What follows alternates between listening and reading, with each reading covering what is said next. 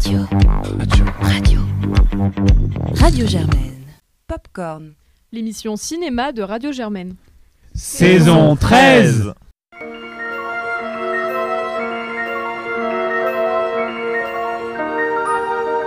Bonjour et bonsoir à toutes et à tous pour ce premier épisode canois, ce premier carnet canois de Popcorn. Comme chaque année, nos chroniqueurs ont déposé leurs valises sur la croisette et, vous, et s'apprêtent à vous faire vivre ce festival de Cannes en chroniquant les films qu'ils iront visionner. Aujourd'hui, un programme chargé, nous allons tout de suite commencer par le nouveau film de James Gray que Claire a vu et elle vous dit ce qu'elle en a pensé. Bonjour à tous, ici Claire et je vais vous parler de Armageddon Time, le nouveau film de James Gray, qui est sorti donc dans le cadre de la compétition officielle du Festival de Cannes. Donc après Ad Astra, euh, revient là avec l'histoire de Paul, qui est un jeune garçon euh, qui grandit euh, donc dans le New York à New York et qui va donc aller dans un collège public et il va rencontrer un autre jeune garçon. euh, donc Paul est issu d'une famille juive et un autre jeune garçon qui lui est issu d'une famille beaucoup moins privilégiée et euh, noire et donc euh, avec qui ils vont faire un, certain nombre de bêtises et, euh, se retrouver face à des conséquences, euh, des répercussions très différenciées euh, sur leur vie. Euh, c'est un film qui est globalement filmé à hauteur d'enfant et donc qui à ce titre peut vraiment apparaître comme étant un petit film, d'autant que voilà c'est euh, extrêmement euh, de la part de- des mots de James Gray très très biographique comme, récit. Donc il est filmé à hauteur d'enfant, la caméra est en permanence à hauteur de leur regard. On n'a jamais plus d'informations que ce que eux n'ont. Et donc on devine euh, en négatif euh, les informations que leur cachent leurs parents par exemple. Euh, Il y, a, il y a des scènes qui sont presque des scènes oniriques de cauchemar euh, ou de, de peur qui sont je trouve très bien, très bien menées. Euh, mais malgré tout en fait en creux il va justement par ce regard euh, faire un portrait euh, beaucoup plus large et beaucoup plus ambitieux à mon sens euh, de l'Amérique, notamment euh, pré-élection de Ronald Reagan, puisque le titre, euh, l'Armageddon du titre, euh, comme ça apparaît au moins une fois dans le film, est un thème, euh, un, terme qui a été récurrent et qui a été beaucoup utilisé par Ronald Reagan autour de sa campagne, et qui du coup va mettre en confrontation euh, d'un côté un, rêve américain qui est, continue à être promu d'une manière extrêmement agressive, avec des grands discours sur le fait que voilà, le, le- mérite se gagne, chacun, chaque personne qui travaille peut y arriver, etc. Et en même temps, donc en fait, factuellement dans la vie de ce jeune garçon, l'impossibilité de la réalisation de ce rêve, notamment par euh, l'augmentation des inégalités ou d'une société qui est profondément fracturée et divisée. Euh, et donc en fait, ça laisse avec un constat qui fondamentalement est très amer en fait, et très euh, très euh, très, euh, ouais, très, très amer sur cette société, presque un constat de, désertion, euh, et qui fait que pour moi ce film, euh, voilà, au final beaucoup plus ambitieux que ce qu'il n'y paraît d'après ce pitch, et, j'y ai passé un très bon moment. Si j'avais une petite réserve éventuellement à émettre, ce serait par exemple au niveau du rythme. Je pense qu'il y a dans, la dernière, dans le dernier tiers du rythme un certain, une certaine redondance dans les péripéties et dans le propos qui, qui est développé à partir de ces péripéties-là. Euh, malgré tout, c'est vraiment un très très beau film que je vous invite à découvrir une fois qu'il sera sorti en salle. Euh, et enfin, pour euh, terminer, conclure sur la performance de ces acteurs avec donc Anthony Hopkins qui joue un personnage de grand-père qui est ultra touchant. Euh, voilà, ce grand-père qui est la seule, personne, la seule adulte à, arriver à faire un lien entre ce monde des adultes et ce qui se passe à l'échelle de Paul, avoir une certaine compréhension de, ce que lui est en train de traverser euh, et de se détacher de toutes les attentes que ses parents vont projeter sur lui. Euh, Il y a également Anna Tawai et Jeremy Strong qui jouent les parents. Jeremy Strong, voilà, bon, Anna Tawai je la présente plus, mais Jeremy Strong qui jouait dans la série Succession et qui est ici excellent en quelqu'un qui est à la fois complètement paralysé par, euh, euh, le, le- le rôle que se donne son patriarche qui en devient euh, violent et en même temps, en à quelque chose de très très maladroit, presque enfantin. Donc voilà, c'est un casting que moi j'ai trouvé qui porte, vraiment très très haut ce film. Et donc c'était mon avis sur Armageddon Time de James Gray. On va voir ce que ça donne en compétition, enfin pendant la cérémonie des, ré- des récompenses. On continue toujours en direct du Festival de Cannes et toujours avec Claire qui cette fois a été rejointe par Valentine pour nous parler du second film dont on va vous parler aujourd'hui, EO. Et on vous laisse tout de suite entendre nos chroniqueuses. Bonjour à tous, ici Valentine en direct de Cannes. Je suis avec euh, Claire dans notre appartement et nous allons vous donner notre avis sur un film assez étrange qu'on est allé voir euh, hier qui est le film. Alors il y a deux écoles, on peut dire EO E-O ou Ian, parce que c'est la traduction en polonais. C'est un film de Jerzy Skolimowski, qui est un très vieux réalisateur polonais, qui est notamment connu pour Le Cri du Sorcier, pour lequel il avait euh, remporté, il me semble, une palme d'or à Cannes, euh, il y a euh, une vingtaine d'années. Et donc, avec ce nouveau film, il prend pour personnage principal un âne. Donc Claire, qu'est-ce que t'en as pensé? Bah, j'ai trouvé la démarche intéressante parce qu'effectivement, euh, vraiment, c'est un âne, donc ça veut dire qu'on va avoir, euh, enfin, l'animal, le, quoi, le personnage principal, ça veut dire qu'on va avoir pendant tout le film euh, un espèce de point de vue, du coup, animal, donc, sur, donc il y a très peu de narration, il y a très peu de dialogue, il n'y a pas vraiment de, de, de bah, c'est pas un personnage avec des dynamiques euh, de euh, désir etc d'objectifs euh, comme on les aurait d'habitude. Donc ça c'est un postulat de base qui m'intéresse. Maintenant je reste quand même un peu partagée sur l'exécution parce que globalement mon problème avec ce film c'est que formellement il s'est pas arrêté sur un dispositif très clair et que malgré tout en fait même si la démarche est évidemment et d'ailleurs le carton de fin qui parle de cruauté contre les animaux le, le confirme il, il, prouve il essaye de vraiment décentrer le un regard un peu anthropomorphique sur les animaux pour euh, pour, voilà, essayer de, de, de, changer un peu de regard, mais en fait, ça reste, euh, ça reste, euh, ça reste très anthropomorphisé, il va prêter des émotions humaines à l'âne, des intentions, une sorte de morale et, et, un point de vue qui reste fondamentalement humain sur les choses, et du coup, je trouve ça un peu dommage.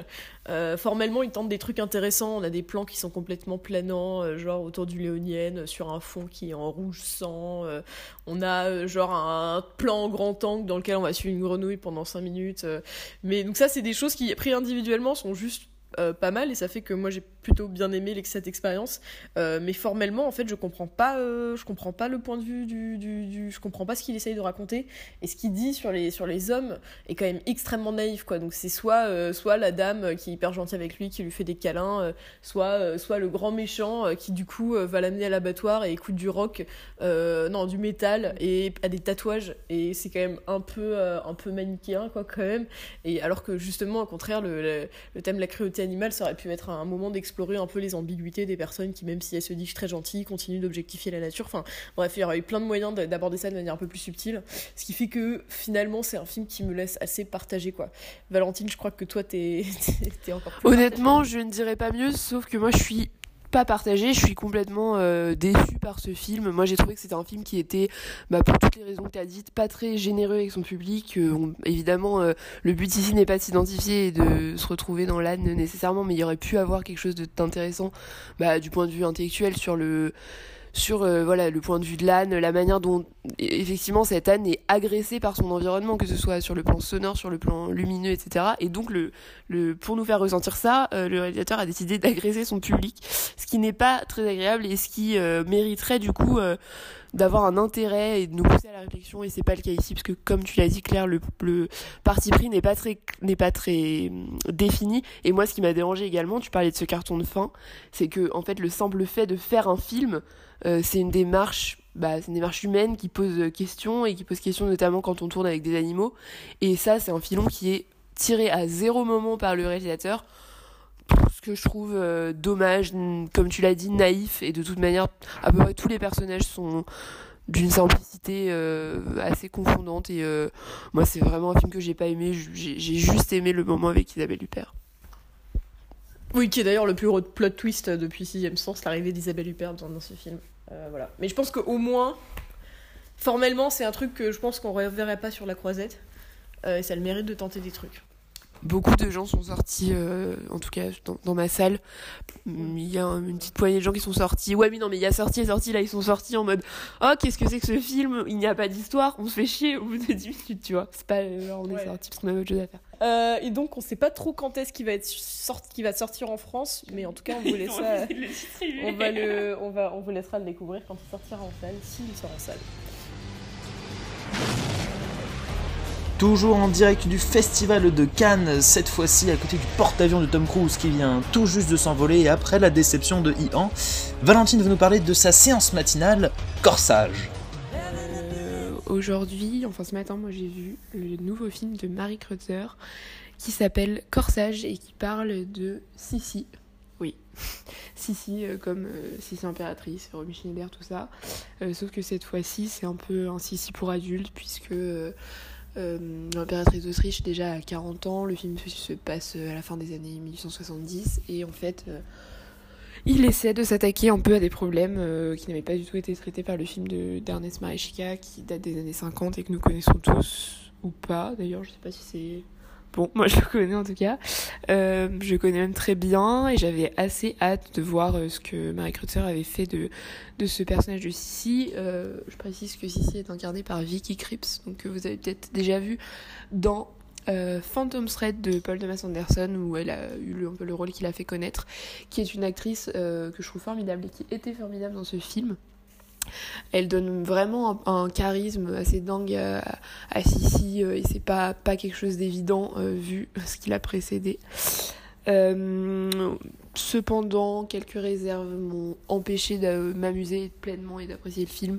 C'est-à-dire que, en gros, ce que le film essaie d'explorer, et je trouve ça très intéressant, c'est le rapport de Sissi à son propre mythe et à elle-même et à l'image que que à la fois ses contemporains et puis euh, sa postérité a voulu donner d'elle et donc pour ça euh, il y a notamment beaucoup de, références bah, au film de Marischka également au, film de Visconti euh, Le crépuscule des dieux on voit le personnage de Louis II de Bavière qui est incarné par un acteur qui ressemble énormément à Helmut Berger mais en cheap ce qui est ce qui est dommage mais ce qui en fait est plutôt cohérent avec le reste du film, puisque le thème du film, c'est le vieillissement, c'est le vieillissement de Sissi qui euh, a désormais 40 ans, euh, et c'est le vieillissement d'un mythe euh, également, puisque tout le film, en fait, c'est Sissi qui essaie de se mettre en scène de plein de manières, par le biais de la technique cinématographique naissante. D'ailleurs, ça donne, scène, ça donne lieu pardon, à des scènes extrêmement ratées, malheureusement, alors que ça aurait pu être merveilleux. c'est Sissi qui pose devant euh, Winterhalter qui fait son portrait et qui euh, quitte la, salle de pose pour lui dire de, copier un tableau où elle était plus jeune. Enfin, c'est voilà, Sissi qui a du mal à vieillir, mais qui sent bien, et c'est là que la performance de Vicky Krieps est quand même assez remarquable, qui sent bien que qu'elle va, euh, elle va euh, vieillir et que la postérité retiendra son, retiendra son nom et fera de fera d'elle un mythe. Donc euh, ça c'était intéressant mais inexploité. Et puis je trouve que le film se perd à beaucoup de moments où il enfin il est euh, un peu dans le dans l'outrance dans la mise en scène mais pas nécessairement dans le bon sens du terme. Voilà on a Sissi qui se lève euh, bah, bah, évidemment beaucoup beaucoup beaucoup d'hommages euh, aux autres films sur Sissi notamment beaucoup de scènes de repas avec tout le cérémonial de la cour de Vienne etc et on a une scène où Sissi se lève et part en faisant un doigt d'honneur. Bon je pense que c'est abuser des bonnes choses et, c'est enfin c'est vraiment c'est vraiment assez comment dire assez outrancier et j'ai trouvé ça un peu dommage. Euh, gros bon point. Euh, parce que Marie Creusser fait un truc dans ce film. Bon, mettre de la musique moderne sur, euh, sur un film d'époque, je pense que c'est pas nouveau. et au début, elle le fait un peu, et je me suis un peu dit, oh là là, super, elle reprend ce qu'avait fait Coppola par exemple avec Marie-Antoinette. je me suis dit, en plus en mal, donc c'était dommage. Mais il y a deux scènes dans le film où on a des interprètes, enfin des personnages qui interprètent euh, en version 18-9e, euh, c'est-à-dire musique de chambre, harpe, etc. Enfin, musique de chambre, pas du tout 19e, bref, en version harpe, euh, des balades des années 70. et c'est lourd. Enfin, c'est vraiment génial, ça donne lieu aux meilleures scènes du film, et puis ça rejoint, ça creuse un peu ce propos sur le vieillissement d'un mythe, sur la postérité, sur le passé, le présent, l'anachronisme, etc qui est euh, la dimension très intéressante du film, à mon avis. Euh, franchement, je me suis pas ennuyée devant ce film, j'ai pas dormi alors que j'étais très fatiguée ce matin. Euh. Donc, allez voir ce film qui est très intéressant et devant lequel on ne s'ennuie pas, même si on sent bien qu'il aurait vraiment pu y avoir un effort, notamment sur le scénario et puis sur certains points de la réalisation pour que ce soit abouti. Mais bon, belle tentative euh, de Madame Kreutzer euh, pour, euh, pour s'attaquer à un tel mythe qui a déjà quand même été largement traité par des réalisateurs autrement plus, aguerris et plus, plus reconnus. Et puis avec évidemment l'ombre de Romy Schneider qui plane sur le film et qui, lui donne un espèce de d'arrière-goût de, recycler quoi. Donc euh, voilà. En tout cas, moi je vous dis à bientôt pour une nouvelle chronique euh, de la croisette.